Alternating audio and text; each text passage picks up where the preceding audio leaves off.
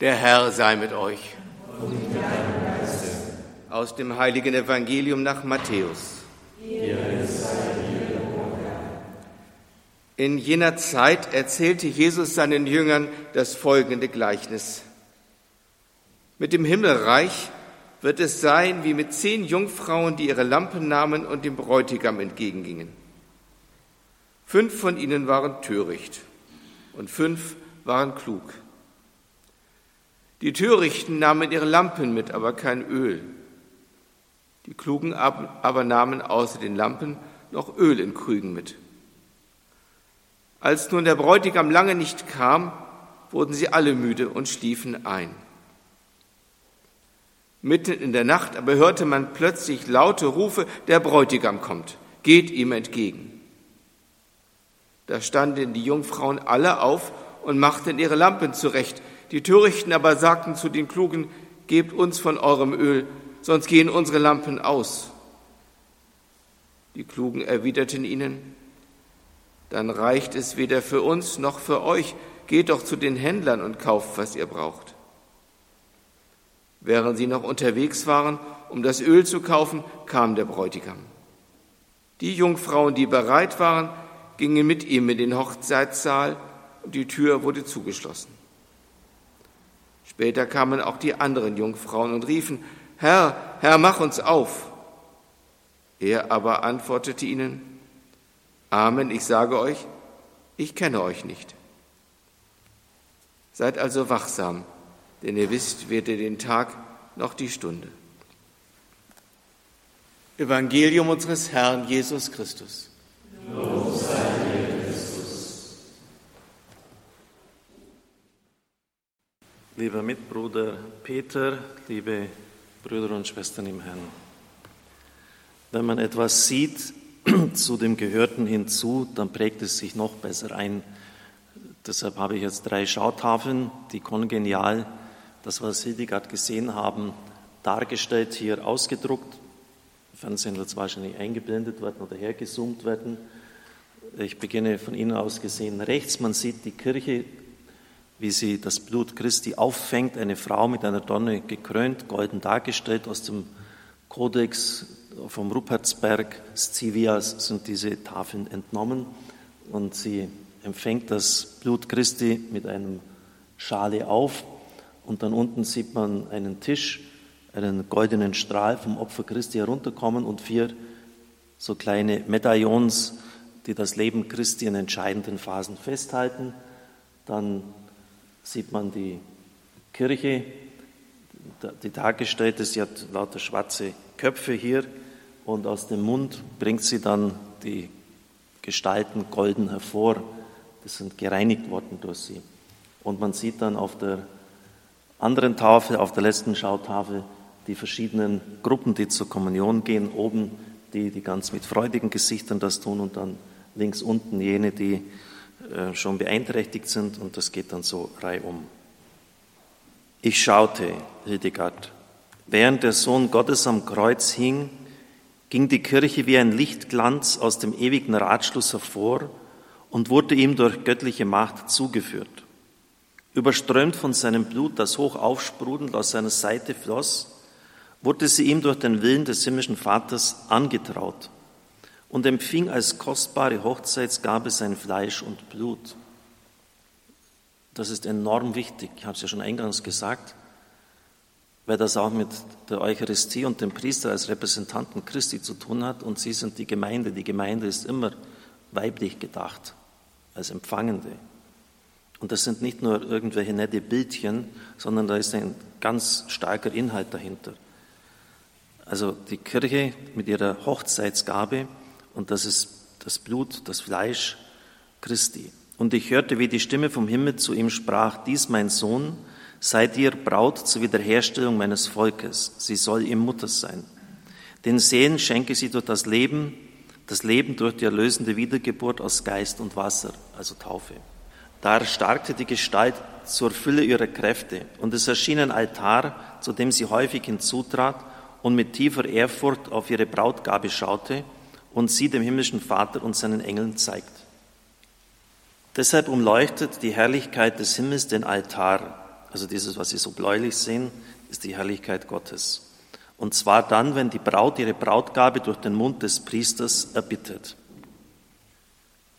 Da sah ich, als nun ein Priester mit den heiligen Gewändern bekleidet zur Feier der göttlichen Geheimnisse an den Altar trat, wie plötzlich heller Lichtglanz vom Himmel kam.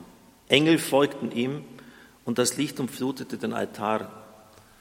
Das heißt, das Sanctus singen wir zusammen mit den Engeln und Heiligen des Himmels. Das sind immer auch die, die Engel des Himmels hier.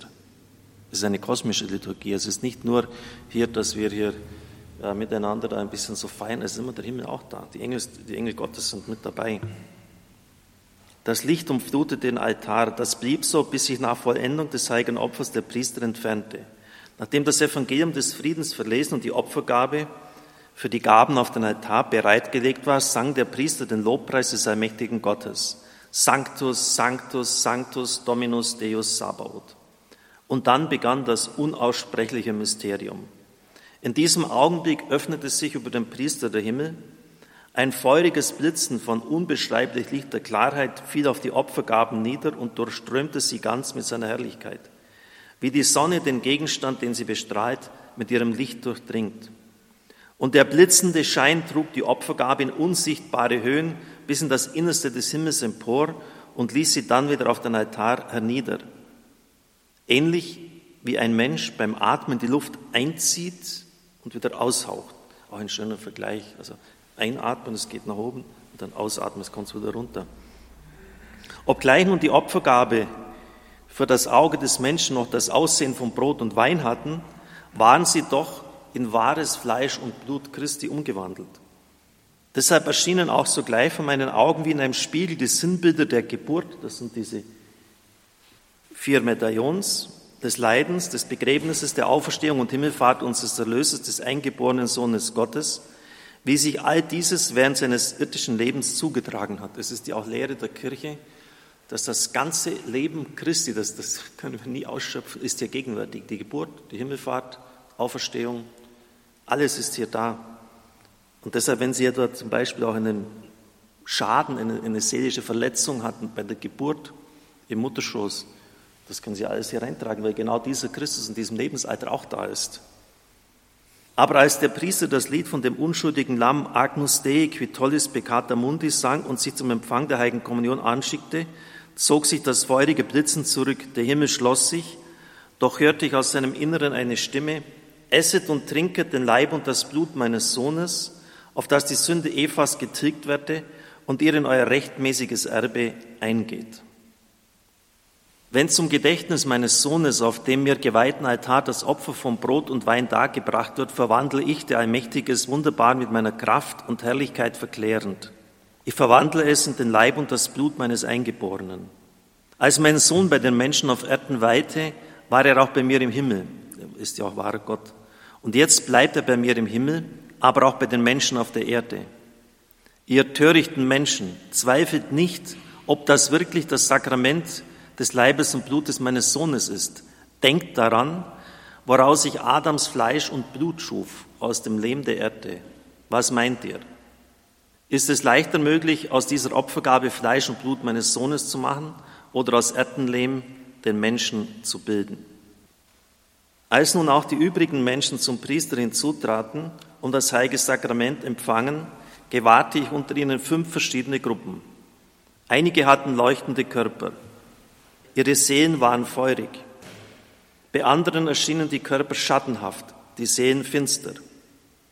Wieder andere waren struppig dem Leibe nach und starrten von vielfachem Schmutz menschlicher Befleckung der Seele nach. Die vierten waren rings von scharfen Dornen umgeben und ihre Seelen schienen mit Aussatz behaftet. Die letzten endlich waren blutigen Leibes, sie sind rot dargestellt, und ihre Seelen gaben üblen Geruch wie ein verwesender Leichnam. Von all diesen wurden beim Empfang des Sakramentes die einen wie mit einem feurigen Glanz übergossen, die anderen wie von einer dunklen Wolke in Finsternis gehüllt. Als sich nach Vollendung des heiligen Geheimnisses der Priester vom Altar entfernte, zog sich auch der helle Lichtglanz, der den Altar bis dahin umstrahlt hatte, wieder nach oben in die Verborgenheit des Himmels zurück. So, jetzt haben Sie mal die andere Seite gehört, wie das von Gott her ausschaut. Und das ist schon gewaltig und das dürfen wir nie vergessen. Wir sind halt auch Gewohnheitsmenschen und, und das muss uns vielleicht immer wieder neu gesagt werden durch solche Personen, die einfach mehr sehen durften, Heike Hildegard von Bingen.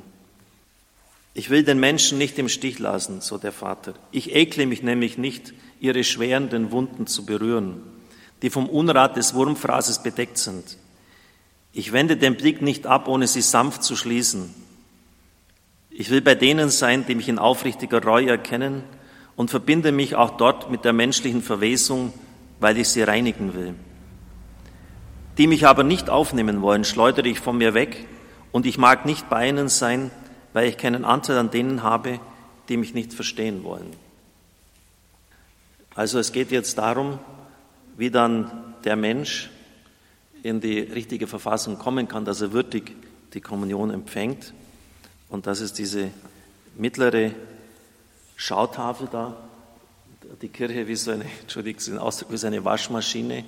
Sie nimmt ihren breiten Schoß, also diese, man sieht nur die Köpfe hier, dunklen Gestalten auf und äh, durch ihren Mund atmet sie sich dann gereinigt wieder aus. Wer Hildegard von Bingen kennt, der weiß, dass bei ihr die Umkehr die weltverändernde Macht schlechthin ist. In dem Augenblick, wo der Mensch umkehrt, wird sich alles ändern. Sogar die Luft, schreibt sie, wird Heilung bringen. Die ganz normale Luft, die wir einatmen und denken gar nicht daran, dass die Heilung bringen wird, wird Heilung bringen. Und schauen Sie, das ist ja jetzt in dieser Corona-Zeit genau unser Thema. Was hilft denn uns letztlich? Dass wir eine komplett andere Einstellung zur Schöpfung einnehmen. Wir können diesen verschwenderischen Kurs schlichtweg nicht mehr weiterhin fahren. Ich werde im Heilungsgottesdienst darauf eingehen und vor allem auch unser Verhältnis zu Mitmenschen bedenken, auch zu den Menschen in armen Ländern. Vom Herzen des Menschen, sagt der Vater zu Hildegard, geht ein Weg zu den Spau- und Schaltstellen von Kosmos und Geschichte. Vom Herzen des Menschen geht ein mystisch, ein verborgener Weg zu den Bau- und Schaltstellen von Kosmos und Geschichte. Hildegard sagt, wenn der Mensch sein Herz zu Gott öffnet und es dadurch Licht macht, dann wird alles grünen, was dürr ist. Korn und Wein wachsen durch diese geheimnisvolle Kraft. Und der Mensch beschwert sich dann und sagt, da ist mir eine zu große Last aufgebürdet. Und der Herr antwortet, O Mensch, du bleibst mir verantwortlich für Schöpfung und Geschichte. Du hast die Verantwortung, so wie du dich verhältst, verhält sich die Schöpfung und die Geschichte. Und dann sagt Gott zu ihm, warum bittest du mich nicht? Ich würde dir alles geben, um was du mich bittest. Großes erwarte ich von dir, Mensch, aber noch Größeres bin ich bereit, dir zu geben. Wie kann ich aber einem ein Geschenk geben, der stumm an mir vorbeirennt?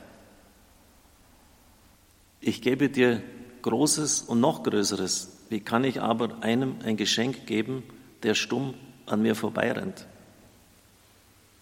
O Mensch, du musst mir zutrauen, also das sind Sätze, als ob, die sind acht Jahrhunderte alt, als ob sie für uns heute spezifisch geschrieben worden sind. Du musst mir zutrauen, dass ich deine und deiner Welt Probleme mit dir zusammen lösen kann und will.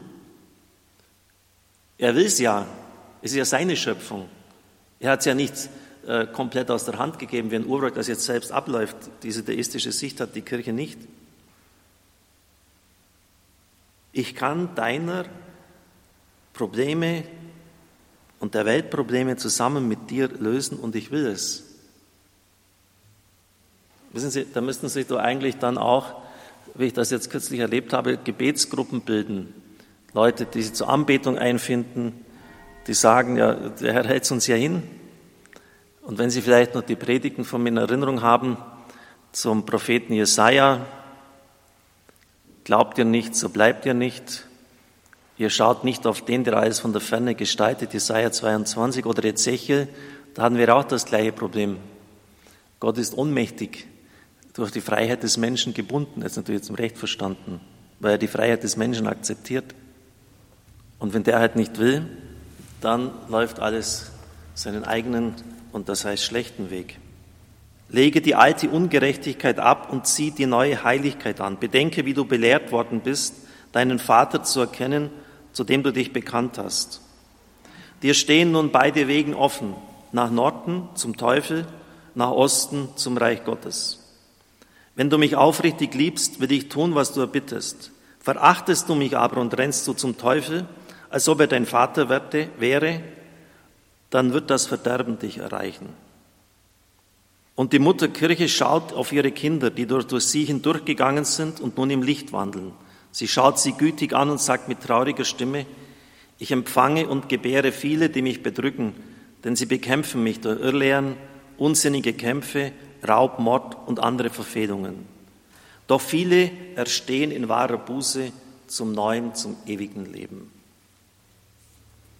Wir haben das Gleichnis von den fünf klugen und den fünf törichten Jungfrauen gehört und da schließt jetzt diesen Gedankengang wunderbar ab.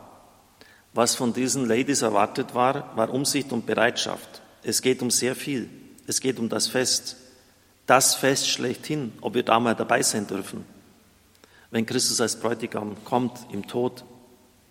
Es geht um das hochzeitliche Fest, schreibt Gerhard Lofing, zwischen Gott und Israel. Es geht um das Fest der Gottesherrschaft. Dieses Geschehen, das die Propheten über Jahrhunderte erwartet hatten, lesen Sie nach Jesaja, Hosea, Ezechiel. Dieses Fest, dieser Augenblick ist jetzt gekommen. Jetzt hängt alles davon ab, ob das Gottesvolk die Stunde erkennt und ob die Lichter brennen. Diese Situation gibt es nur einmal. Sie lässt sich nicht wiederholen. Im Gleichnis von den zehn Jungfrauen zu Lofing geht es also darum, ob das Gottesvolk die Zeichen der Zeit erkennt und entsprechend handelt. Das Fest muss stattfinden und die einzige Frage ist, ob wir dafür disponiert sind. Liebe Brüder und Schwestern im Herrn, da sind so viele unglaubliche Gedanken enthalten. Sie können das ja alles nochmal nachhören. Die sind deshalb so gut, weil sie nicht von mir sind, von der heiligen Hildegard von Bingen. Die sind exakt in unsere Zeit hineingesprochen. Nehmen wir sie wirklich zu Herzen und versuchen wir unser Leben danach auszurichten. Amen.